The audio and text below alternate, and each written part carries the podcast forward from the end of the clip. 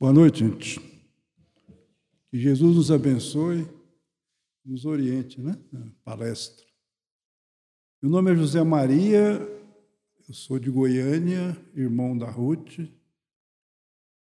A gente frequenta a doutrina espírita desde 1978, eu e a Ruth, né? Nós chegamos na casa espírita, a gente falava tanto que teve gente que depois de seis meses que nós frequentávamos a casa que descobriu que nós dois éramos irmãos. A gente conversava muito na época, né?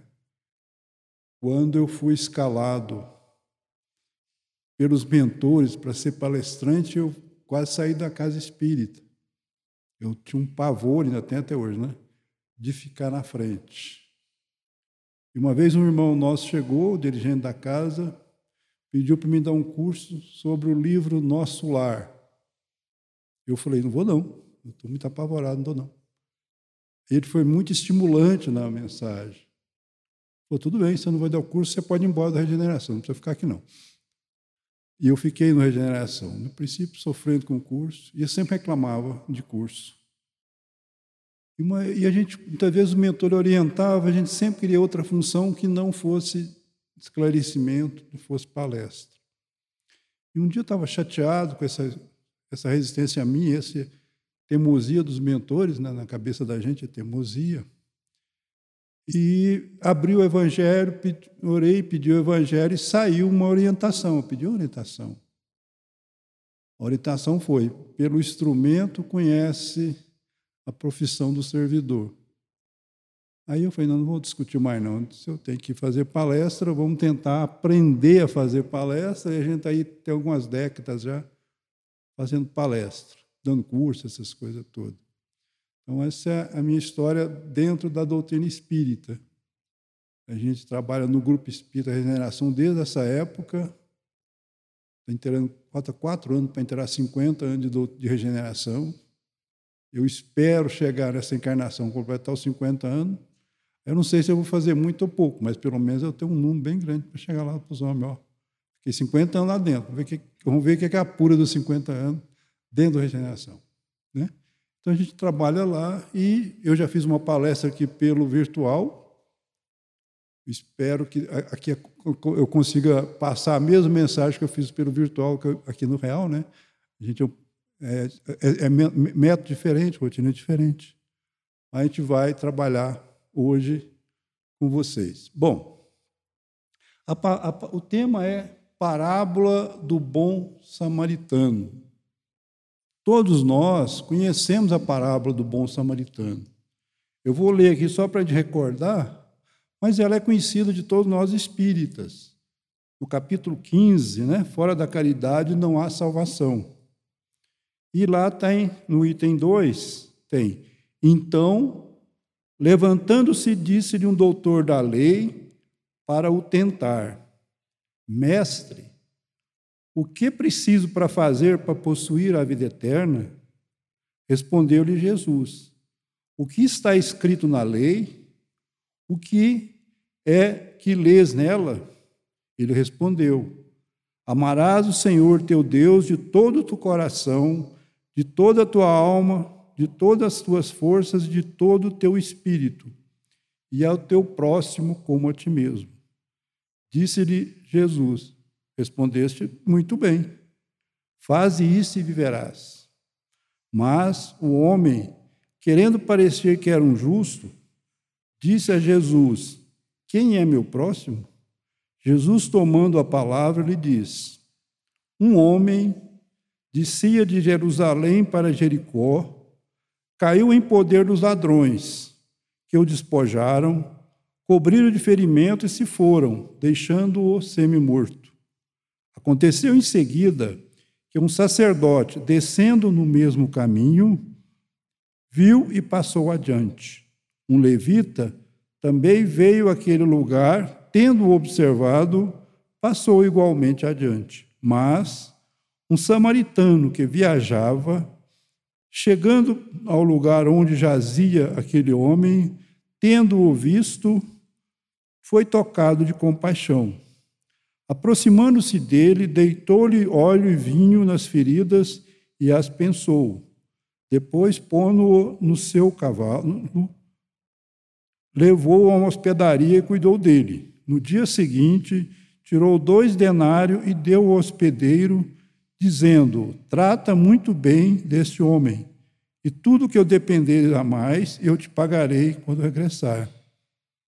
Qual desses três te parece ter sido próximo daquele que cair em poder dos ladrões? O doutor respondeu: Aquele que usou de misericórdia para com ele. Então vai, disse Jesus, e faze o mesmo. Essa é a parábola que o Evangelho nos retrata, né? que está lá em Lucas. Mas antes da gente chegar nessa parábola, nessa conversa de Jesus com o doutor da lei, é importante a gente fazer um retrospecto, como é que a coisa chegou aí? Por que, que Jesus usou samaritano e não judeu e não cristão? Podia usar. A, palavra samaritano, por que, que ele usou? Tem uma razão de ser, né? Vamos ver se eu não esqueço aqui. É, aqui a gente vai colocar para vocês Samaria, né? Deixa eu ver se eu consigo achar a luzinha vermelha aqui. Aqui, achei. Jesus, o livro de Lucas, o Evangelho de Lucas, quase um terço dele relata uma viagem que Jesus faz quando ele sai da Galileia, né? aqui de cima, para Jerusalém. E passa pela Samaria. Samaritanos, essa região aqui de Samaritanos, eles eram judeus das tribos, lá das doze tribos, mas quando ocorreu uma série de invasão, esse pessoal samaritano não mudou um pouco os costumes. Então havia uma divergência muito grande entre judeus e samaritanos. Eles não se combinavam. E até hoje é assim.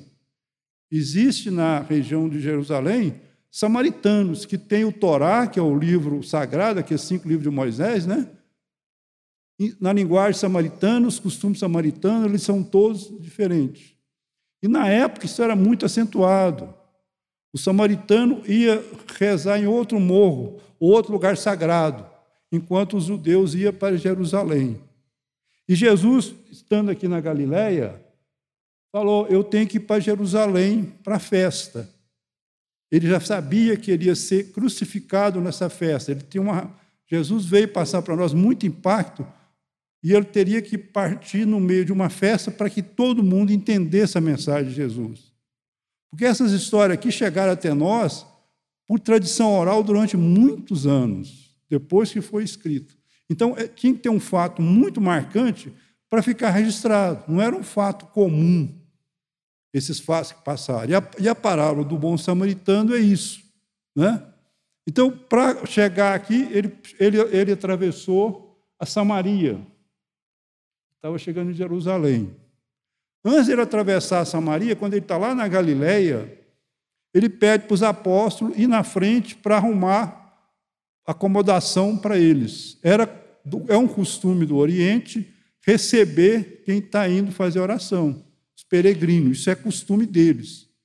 É tradição. É uma falta, uma falta de respeito muito grande você não receber os peregrinos. Mas, como Jesus ia era judeu, ia passar pela Samaria, eles não, o samaritano resolveu não dar acomodação para Jesus. Eles não aceitaram. Jesus passou isso aqui sem acomodação. E os apóstolos, mesmo trabalhando com Jesus, foram muito fraternos com o samaritano. Eu não sei se é João que chega para ele e fala: Olha, mestre, eles não arrumaram acomodação, não. Tinha uma passagem da Bíblia que falava que quem não desse acomodação descia o fogo do céu. Aí o apóstolo chegou você podia mandar descer o fogo, que é mais samaritano tudo aqui, porque eles não deixaram acomodação para o senhor. Então, nesse momento da parábola do samaritano, que ocorre depois de ter passado aqui, é, os apóstolos também não estavam muito amigos do samaritano. Não é só o doutor da lei, não. Os apóstolos também já estavam. Pô, mas esse samaritano deixou de acomodar, fez a gente andar. Havia uma inimizade com os samaritanos. Tá? Era crescente. E foi por isso que tem toda essa história do bom samaritano, que a gente sabe que passou pela história como exemplo de caridade, e é, né? mas a parábola tem muito mais coisa que a gente pode entender e pode trazer essa parábola para os dias atuais. É o que a gente vai fazer hoje, comentando a parábola. Vamos começar aqui. No, cada letra dessa parábola, a gente tem ensinamento. É como se fosse um, um brilho, né? uma coisa que brilhava, de cada quando você mexe um pouquinho, tem um brilho maior. Então vamos lá. Então, levantando-se, levantando-se, o doutor da lei não ficou humilde. Ele já chegou impondo. Não sei se vocês, no relacionamento profissional, o pessoal, quando a pessoa levanta e vem para o seu lado, você já, opa, pula para trás, né? É sinal que não vai vir muita amizade. Ele não vai expressar uma amizade. É diferente aqui o Nicodemos, lá no quem não nasceu de novo, o Nicodemos vai de noite falar com Jesus. Esse doutor levanta. Ele, ele vai para enfrentar Jesus. O termo levantar seria isso, né? Um doutor da lei. Então não é alguém que não conheça da lei, que não conheça a vontade divina. Seria o equivalente hoje, apenas para efeito de comparação, com um advogado. Tá? O doutor da lei seria essa comparação. Então alguém levantou uma pessoa conhecida para o tentar. Ele não queria receber orientação coisíssima nenhuma. Ele queria perturbar Jesus. Imagine Jesus, depois de ter caminhado isso aqui tudo no meio do samaritano, chega alguém recebendo ele com essa fraternidade, entre aspas, tão grande. Enfrentar, enfrentar Jesus, essa é a colocação. Para o tentar. Não pedir orientação. O que, é que eu tenho que fazer salvar? A, a, a conotação não seria essa. Ele não está pedindo orientação. Ele não está pedindo consolo, ele quer tentar. Até, ele quer tentar Jesus. Mestre, o que é preciso para possuir a vida eterna? Aí vocês vão sentir de posse, né? Será que posse, a vida eterna é nossa? Nós somos eternos como espírito, independente de ser para um lado ou para o outro, mas nós, como espírito, somos vida eterna. Mas ele coloca, para possuir a vida eterna. E ele queria discutir com Jesus. Ele não queria é, receber orientação. Ele não queria consolo. Ele queria mostrar para Jesus que ele sabia tanto quanto ele. A colocação é de, nesse tipo, não é uma pessoa reconhecendo o superior, mas de igual para igual e até numa situação mais de tentar colocar o outro em posição inferior, tentar colocar Jesus na posição inferior. Lembrando que se a gente tirar a nossa parte espiritual, que a gente conhece Jesus, para a época, Jesus era um carpinteiro que trabalhou 30 anos lá em Nazaré, na cidadezinha pequenininha, e depois saiu pregando. Tinha uns três anos que pregava. E pra, então, para esse doutor da lei, chega um marceneiro, um carpinteiro, com um monte de amigos que veio caminhando por Samaria e fala que ele é mestre, então eu vou testar ele. O doutor daí, a intenção foi essa, testar. Né? Aí Jesus responde, Jesus não bate boca. Jesus não vai discutir nada. Né? Ele respondeu, o que está escrito na lei? Jesus vai testar se ele sabe. A devolução foi essa, o que está escrito na lei? E outra coisa, né? O que lês nela não é só escrito, é o que você lê. Porque um pode estar escrito e a gente não sabe ler, né? Pode acontecer isso. Né? Existe uma clássica história na escola, no meu tempo, que tinha um aluno que sabia muito matemática e o outro que não sabia nada. E o que não sabia nada combinou copiar a prova do que sabia. E copiou. Eram cinco questões. Quando terminou a prova, o que tinha copiado começou a contar vantagem. Falou: olha, você vai tirar oito, eu vou tirar dez. O cara que sabia muito falou: mas como? Não, porque teve uma questão que você pôs a resposta errada. Resposta errada é como? Você pôs um oito deitado e o oito é em pé. Então, ele leu. Só que ele não entendeu nada, porque não é, é oito deitado, é sigma, que é infinito. Então, a gente tem que ter muito cuidado, né? O que está escrito? Como a gente lê? Foi o que pediu, né? né? Como lê nela? E ele respondeu: Amarás o Senhor teu Deus de todo o teu coração, de toda a tua alma, de todas as tuas forças, teu espírito e o teu próximo como a ti mesmo. Ele respondeu certinho, né? Isso aqui era uma explicação de muita reflexão dos judeus. Porque antes disso aqui, existia 614 preceitos para você conquistar o reino dos céus. Depois reduziram para os dez mandamentos. Depois os estudiosos chegaram nesses dois: amarás a Deus sobre todas as coisas, sobre o entendimento, e ao próximo como a si mesmo. São duas afirmativas. Ele estava certo. Então ele, ele colocou certo, né? Aí Jesus falou: não, tá legal, você sabe. Já pode tirar dez, já passou de ano. Você sabe, pode fazer, né? Faze isso e viverás. Falar é fácil. Né? Amarás a todo Deus sobre todas essas coisas e ao próximo como a ti mesmo. É um triângulo. Amarás a Deus, você projeta para cima. O, o próximo como teu entendimento. Quanto mais você ama o próximo, quanto mais você entende o próximo, mais você ama a Deus, porque até o próximo é criação divina. Então nós estamos amando no próximo Deus. Como a, a ti mesmo. Ou seja, a gente tem que aprender a amar a gente. Aprender a gostar da gente para gostar do outro. Se a gente não gosta da gente, como é que a gente vai amar o próximo? Se a gente não valoriza a nossa evolução espiritual, como é que a gente vai querer amar o próximo? Né? A gente tem aquela história que quem anda, que o avião fala: se o avião despressurizar, a máscara cairão. Primeiro coloque em você, depois coloque no outro. Primeiro, você ama você para amar o próximo. Você tem que aprender a amar e amar aceitando as dificuldades, as deficiências e tudo mais. E as qualidades também. Não adianta de ficar, é, ah, eu sou péssimo, sou ruim demais. Pô, você não está amando você, não. Ah, eu, sou, eu tenho defeito, mas vou fazer alguma coisa. Essa é a característica, né? Amar. Bom, Aí ele falou, aí Jesus falou, faz isso e verás. E é isso mesmo, né? Se a gente aprender a fazer esse triângulo, amar a Deus sobre todas as coisas, e ao próximo como a ti mesmo, primeiro ao próximo, depois como a ti mesmo, você vai viver um mundo espiritual com mais equilíbrio. Foi o que ele queria colocar, né? Mas, aí continua, né?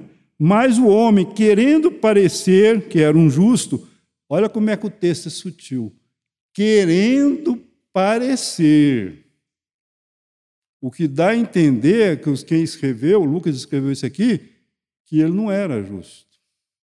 Ele querendo, queria mostrar para os outros. Né?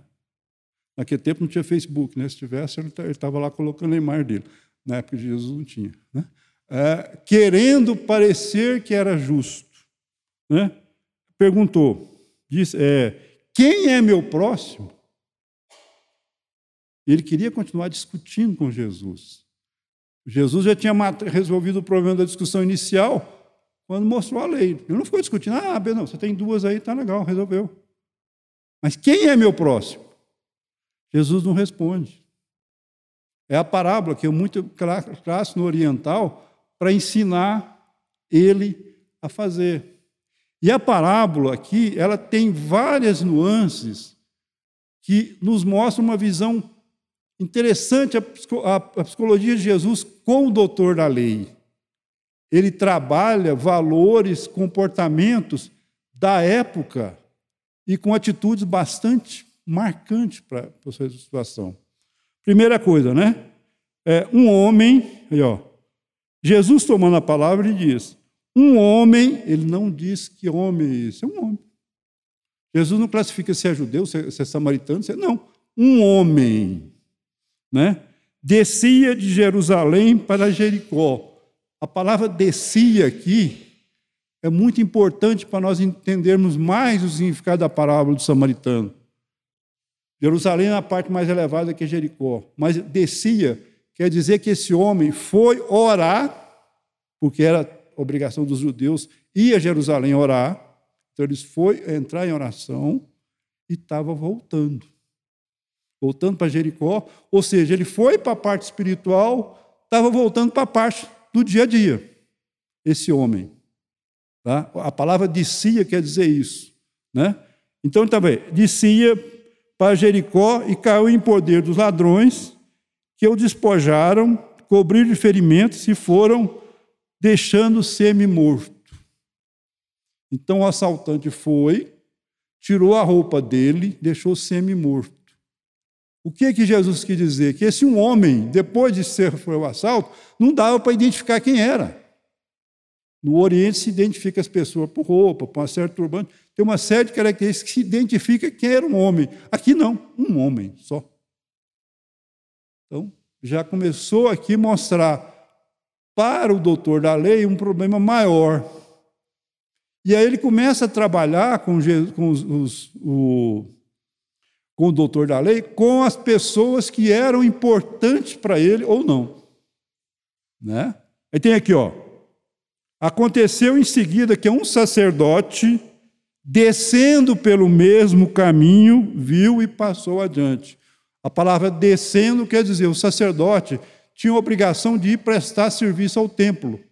Então eles foram orar, estava lá empolgado. A gente, quando sai da casa espírita, a gente sai com a vibração boa, equilibrada, né? Até, se fecha, até alguém fechar a gente no trânsito ali, acaba tudo. Mas, é, ou seja, desce equilibrado. É verdade, eu estou falando por mim, não é para você, não. É do Zé Maria mesmo, os exemplos aqui é do Zé Maria, não é dos outros, não. É, bom, então ele, tava, ele passou, olhou e não chegou perto. E aqui tinha toda uma razão da época, quem é sacerdote. O sacerdote tinha todo um processo de purificação e limitações sociais. Se ele tocasse numa pessoa que não era da, da religião dele, ou alguém que tinha morrido, ele tornava-se impuro e levaria mais de um mês para purificar. E ele deve ter pensado o seguinte: se eu atender ele aqui e alguém ver, o que, que vai pensar de mim? O que, que vão pensar de mim? Pois essa seria talvez a reação do sacerdote. Eu? Não vou dar, não. Eu não vou misturar com esse povo. Eu não sei quem é. Ele passou adiante. Né? E aí, continuando. Um levita, o levita era o que dava manutenção na casa o caso espiritual, no, no templo, né? É o pessoal que mantém o funcionamento da casa, operacional, né? O levita é da tribo Levi que tinha essa responsabilidade. Também vendo o lugar, tendo vendo aquele lugar, tendo observado, passou igualmente, é, passou igualmente adiante. Então o Levi viu, aí a gente não sabe se passou tão perto do sacerdote, né? Que pode ser que o Levi viu, pô, mas se meu chefe não fez, para que, que eu vou fazer? Por quê? Eu? Não, senhor. Quem é exemplo para mim que, que, o sacerdote, para o doutor da lei e para o levita, era o exemplo de religiosidade, era o exemplo de contato com Deus, você não fez, eu não vou fazer. Não quero nem saber, vamos passar. Ele também estava descendo em oração. Tá? É... Então, depois vem. Mais um samaritano aí começa Jesus impactar quando Jesus fala que o samaritano tem um comportamento diferente, ele incomoda o doutor da lei, incomoda os apóstolos deles. Porque até pouco tempo os apóstolos queriam pôr fogo no samaritano. Era para queimar tudo. Isso é porque trabalhava com Jesus há muito tempo, perdoar 70 vezes 7, enquanto eles davam uma derrapada e esquecia. Né? É, então, é, mais um samaritano que viajava, o samaritano não estava orando, o samaritano não estava vibrando. Se eu, se eu fosse comparar aqui, a pessoa está na rua andando. Nós estamos saindo do centro espírita, né? vamos, vamos supor, na linguagem para nossa aqui no dia a dia. Mas o, o samaritano, né, que viajava, chegando ao lugar onde jazia aquele homem, tendo-o visto, o samaritano parou e foi ver o, o homem assaltado, tendo-o visto. Você vê que uma sequência de o Lucas coloca isso muito bem. É uma sequência de atenção para o nosso irmão acidentado. Tendo-o visto, é, aqui, foi tocado de compaixão. Ele não olhou aquele homem, o homem, né, que não tem um nome, de outra maneira. Olhou como um irmão. Ele não, ele, imagina, o cara está preocupado viajando, trabalhando, para, olha e toca, é tocar de compaixão. Ou seja, ele sintonizou com a dor daquela pessoa. Ele para e sente a dor daquele irmão que está caído, tocado de compaixão. É, é, to, aproximando dele, deitou-lhe óleo e vinho nas feridas e as pensou. Essa linguagem, deitou óleo nas feridas e a pensou, é uma linguagem de médico da época. Lembra que Lucas é era médico de embarcação. É, tem aquele livro, Lucas, Médico de Homens de Almas, que não é espírita, mas é um espetáculo, a gente aconselha a ler, que mostra exatamente quem foi Lucas, né? São Lucas até. Ele era médico. E ele fala aqui a linguagem de médico. E o único evangelho que tem a parábola é esse aqui, né? o evangelho de Lucas. Né? Tô, tô, é, pensou. Então ele parou, ajudou no que pôde naquela hora, ou seja, mostrou uma coisa: eu paro, tenho compaixão e faço alguma coisa certa. Que a gente também pode ajudar errado. Né? Tem algumas histórias aí, a gente vai contando um pouco de história para complementar, para explicar melhor. Dizem que numa, numa, um, num sanatório, num, num lugar, num albergue, tinha, sanatório mesmo, o pessoal estava doente e tal, estava em tratamento. Num dia de visita, as irmãs foram, um grupo de irmãs foram, e encontrou, batendo papo, tinha um daqueles lá, muito triste, um daqueles assistido, que reclamou. Foi aqui, mas como é que foi? Mas estou muito triste aqui. Não, não, porque as irmãs que assistem a gente aqui é muito ruim. Não ajuda em nada, machuca a gente, não sei o quê, papapá. Mas por quê? Não, porque nunca faz a vontade da gente. Mas por que não faz a vontade? Eu quero comer abacaxi, elas não deixam de jeito nenhum. Não pode, eu estou doido com abacaxi. Mas eu quero abacaxi, mas não pode. Aí as irmãs, né? Já tinha, nessa época já tinha o WhatsApp, né? Saiu lá fora, criou o grupo do WhatsApp, abacaxi por irmão tal. Criou, passou uma semana organizando o abacaxi por irmão. Aí, na outra semana, na outra visita, levou o abacaxi escondido, passou lá na entrada, sem ninguém ver o bendito abacaxi. Levou o irmão para um cantinho, ele comeu o abacaxi o tanto que ele quis. Bom, ela saiu feliz, né? Puxa, meu próximo e tal. Passou uma outra semana, voltaram as irmãs. De novo, né? Levando abacaxi escondido para tentar achar o irmão de novo, porque ele gostava de abacaxi. Aí levou, não achou o irmão. Procurou dali, procurou, cadê o irmão? Aí foram lá na direção perguntar, cadê esse irmão? Tal. Aí o pessoal da casa falou: não, minhas irmãs, tem um problema aqui. Teve umas visitas aqui que não obedeceram as normas da casa, e esse irmãozinho não podia comer abacaxi, porque ele tinha uma infecção no sistema, no, no sistema digestivo. E ele comeu muito abacaxi e desencarnou. Então, quer dizer, cuidado, saber amar ao próximo. Muitas vezes a gente vai fazer a coisa e faz errada. Por isso que é importante entender o próximo saber trabalhar. E nós, como espíritas, né? Hoje a gente é, eu já sou há algum tempo espírita, vem de, meu avô era espírita, e quando tornou espírita levou uma surra de porrete, porque era, virou espírita, tinha toda aquela pressão antiga, né? Hoje nós somos, ser espírita, uma vez, dá status, né? Ser espírita. Antigamente falava ser espírita, o cara pulava para trás. Não, ser espírita, o que, que é isso? Hoje não, você vira psicólogo. E aí tenta explicar tudo. A gente tem que ter muito cuidado para não fazer igualzinho a história do abacaxi aqui. Orienta errado. Muitas vezes, se não tem jeito de orientar, faz só uma prece. É a melhor coisa. Não, vou fazer uma prece para você para você achar o caminho correto. Porque a gente não sabe tudo. Né? Então é melhor. Pode ser que a pessoa não, não está podendo abacaxi, a gente dá um abacaxi para ele, vai dar confusão. Mas então, continuando aqui, né? O, o, o samaritano soube fazer o que ele queria, né? E continuou o atendimento, né? Pondo no seu cavalo, aqui também uma imagem muito forte colocar alguém no cavalo na época e puxar, era só escravo que puxava o cavalo. O senhor ia no cavalo. Era um impacto muito grande alguém colocar ele no cavalo e sair puxando. Isso tudo é, é, era impactando o pessoal da, época que estava escutando. Pondo no cavalo e andou é um impacto muito grande. Você vê como é que Jesus foi usando. É uma cena atrás da outra muito forte. Pondo no cavalo, né? É, ele é, levou ele, né? Continuar aqui. Pô, no cavalo, levou uma hospedaria e cuidou dele. Então, levou ele do jeito que podia, foi para uma hospedaria e cuidou dele. Não pegou e jogou lá e foi embora, não. Ele para, passa mais uma noite cuidando do irmão assaltado. Isso é interessante, porque você vê que ele tem uma sequência.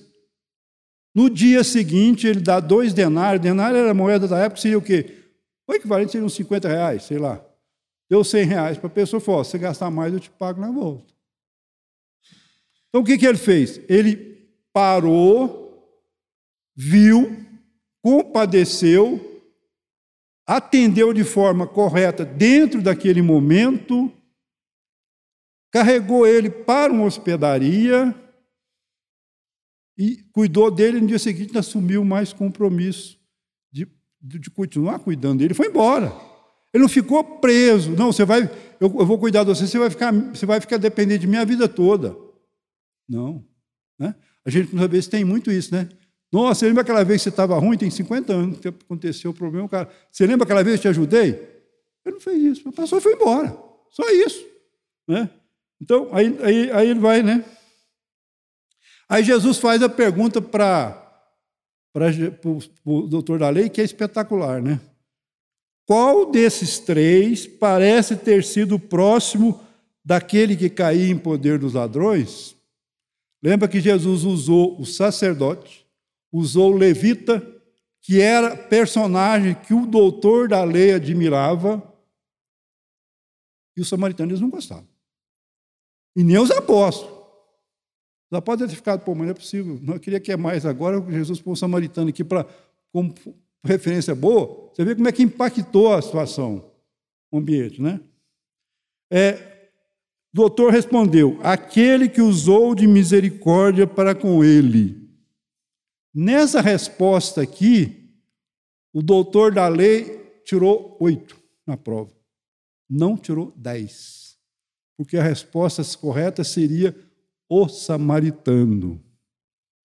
E ele tinha tanta birra que ele não reconheceu. Quase que ele fala, mas apesar de ser o samaritano, ele fez isso. Né? Seria mais ou menos isso que vê. Quando a gente não escuta isso? Não, mas apesar dele ser assim, não sei se aqui em Brasília tem, mas a gente escuta muito do nosso lado lá. Mas o fulano, apesar de, de ter esse defeito, ele é até bonzinho. Né? Tem muitas essas classificações. O samaritano fez exatamente isso. Né? É misericórdia com ele. Jesus disse: então vai disse Jesus, e faz o mesmo. Vai e faz o mesmo. Olha como é que ele muda. Não é o doutor da lei que escolhe seu próximo, é o outro que escolhe fazer do samaritano o próximo. O samaritano não escolheu o, o, homem caído como próximo. O, o, homem caído que escolheu o, doutor da lei o, o, o samaritano como próximo. Inverteu. E a gente pode pensar, né? A estrada de Jericó está tão longe, está tão no tempo, né?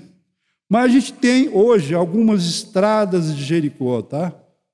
E nós temos uma estrada de Jericó que a gente frequenta ela com uma intensidade muito grande. Eu chamo isso aqui de obsessor eletrônico, né? É, é a internet, né? e a internet. Quantos de nós, muitas vezes, chega para nós uma mensagem acabando com a vida moral, acabando com o exemplo de um irmão? Como é que a gente reage? Será que nós reagimos como doutor da lei? Ela fala, não, ainda bem que eu sou espírita, eu conheço a doutrina espírita, eu conheço a reencarnação, nunca vou fazer isso. Esse aqui vai passar por um umbral, não sei quanto tempo para reencarnar. O cara faz uma programação de reencarnação sofredora na mesma hora, só de ver a mensagem. Né? O irmão foi, foi atentado, foi caído. Quem colocou ali são os assaltantes. Né? O outro pode falar, não, mas isso aí a doutrina espírita explica, o levita, né? Isso aí a doutrina espírita explica. Explica por isso, por amar. E tem hora que tem uma explicação espetacular, né? Ela justifica toda a reencarnação por processo reencarnatório da queda do irmão. Você pode ver que a história de Jericó ainda existe, né? A gente pode estar saindo aqui da casa espírita, chega uma mensagem dessa no celular, a gente tem esses dois comportamentos, do doutor ou do levita. Mas, aí nós temos o samaritano, né? Chega aquela pessoa que nunca foi no centro espírita, que fala que não tem nem religião, e, pô, mas que pena, podia, ser, podia orientar, ajudar, né? Qual seria a nossa visão nisso aí, dentro dessa estrada de Jericó que é a internet? Primeiro, não julgar, né? E a gente é tão bom para isso, né? Não julgar, não sei, mas eu tenho que eu brinco com isso.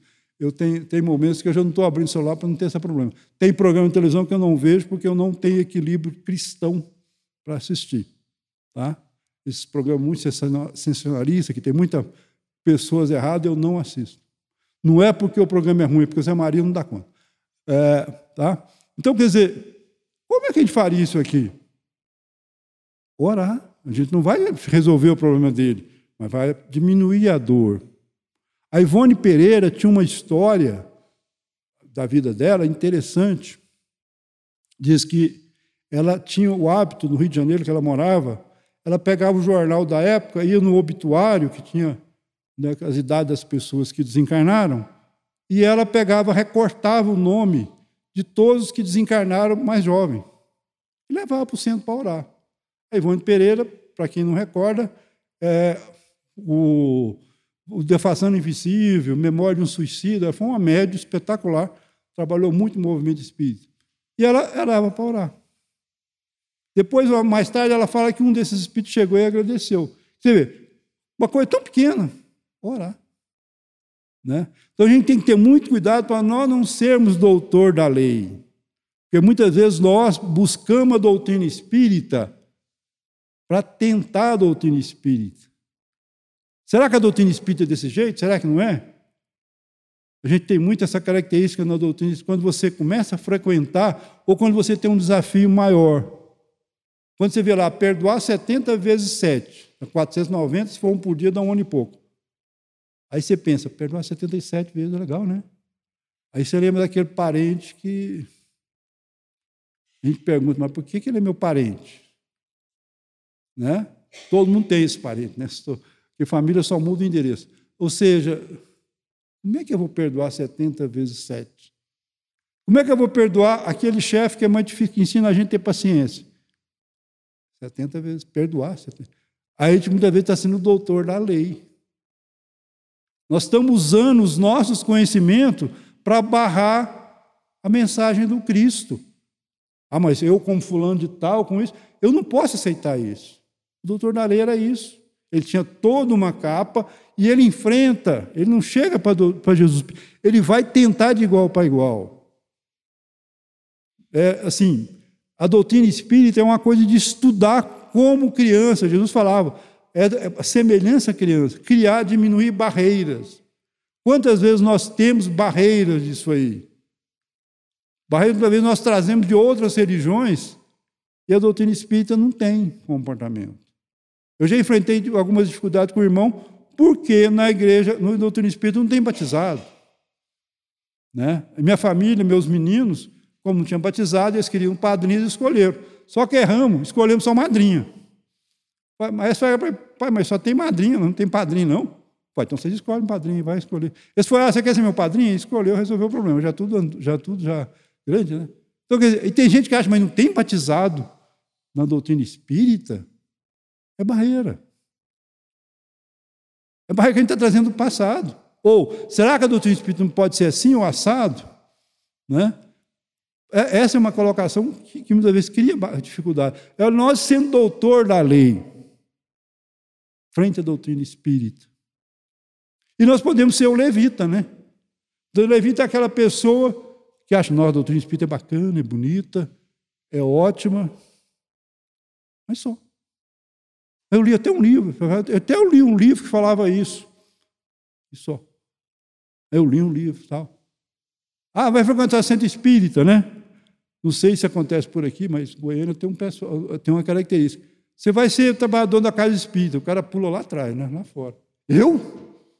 eu também já pulei, estou falando dos outros. Não. É, vai ser passista. O cara aqui passa, vai ser doido, não você não. Eu não dou conta de ser espírita. Pô, eu vou só contar um segredo para vocês que a gente que trabalha na casa espírita, depois de muita reflexão, descobriu. Tem uma escala né, de espírito superior e inferior dentro da, de encarnados. Né? Porque todos nós somos encarnados, o centro espírita não é diferente.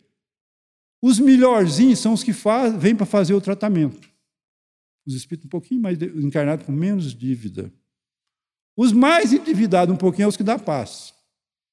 Tá? Depois, os mais endividados de todo mundo é o que faz palestra, porque é o que mais precisa escutar. Então, quem está falando aqui muitas vezes não é, não é porque é melhor, é exatamente que é o pior, que tem que escutar mais, né? porque a gente, os ouvidos estão mais perto da boca, a gente tem que estudar muito para vivenciar melhor, melhorar um pouquinho. É o meu caso. Né? Quando eu falei para vocês que eu comecei a fazer palestra e depois de muita teimosia, uma vez numa reunião, algumas reuniões mediúnicas de doutrinação, eu encontrei alguns companheiros meus que eram padres que estavam com a cruz amarela.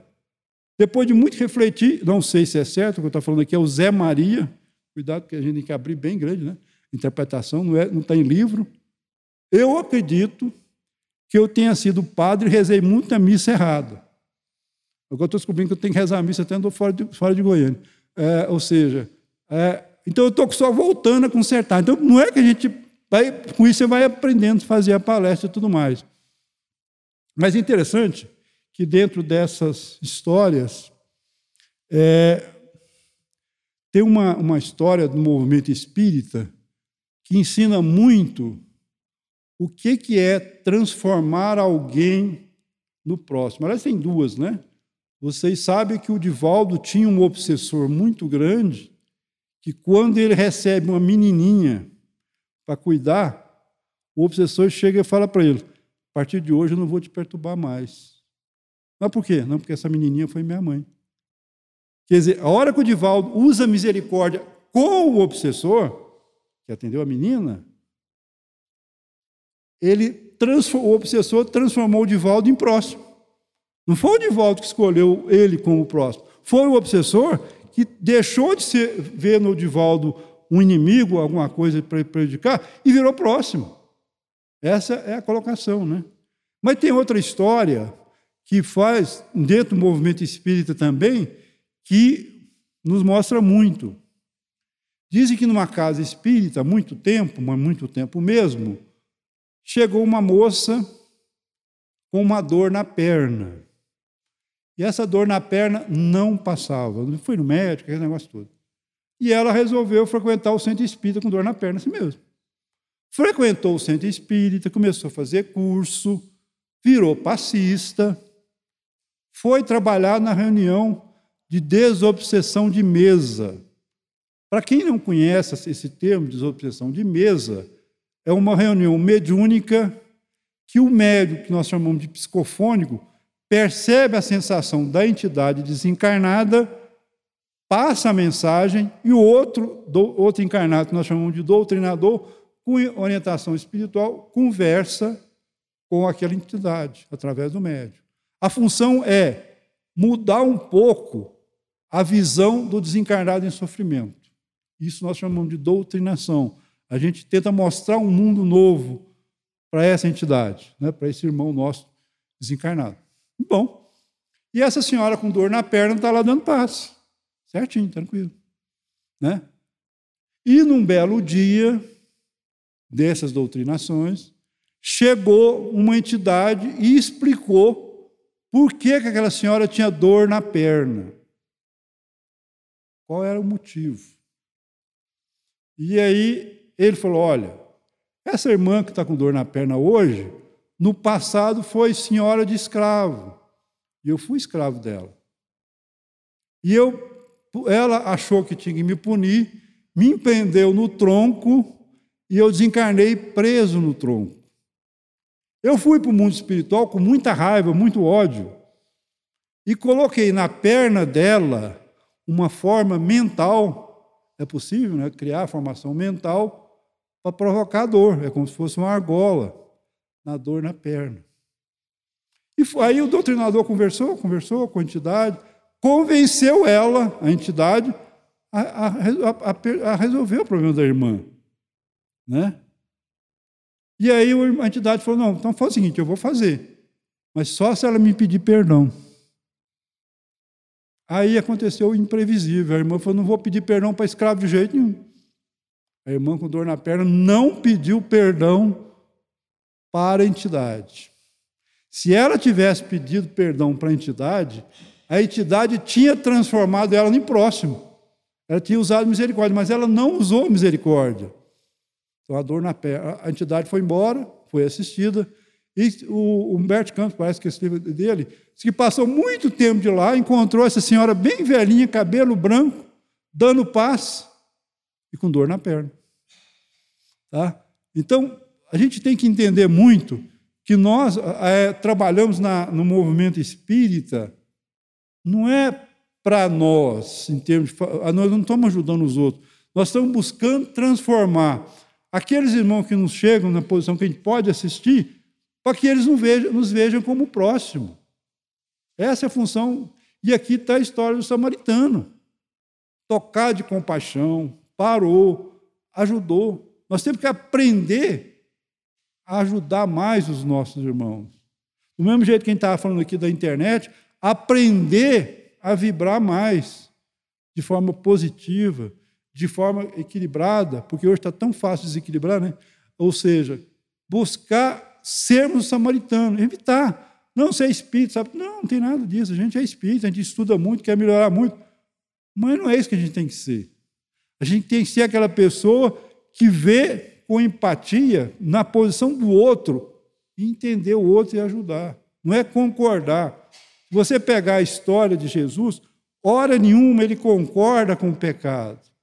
Quando ele chega na mulher adúltera que fala: Cadê os que te condenam? Aí a mulher fala: não, Ninguém me condenou, não, fui embora. Ele falou: Eu também não te condeno.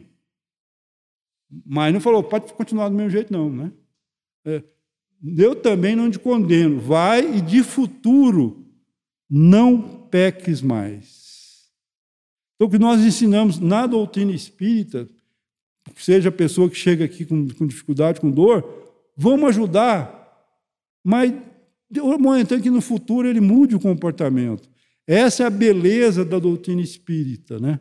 A beleza da doutrina espírita é exatamente, eu vejo muito a doutrina espírita como sempre nos desafiando. Eu não vejo a doutrina espírita, eu não vejo o espírita como uma pessoa que fica só rezando assim. Não, é, não, é, não consegui ver. Porque você pensa bem, o Kardec lança a doutrina espírita no livro de perguntas. Para quem pergunta está querendo sair porque não abrir janela. Nós, espíritas, temos que aprender a crescer. Nós não podemos passar uma vida inteira igualzinha a senhora com dor na perna.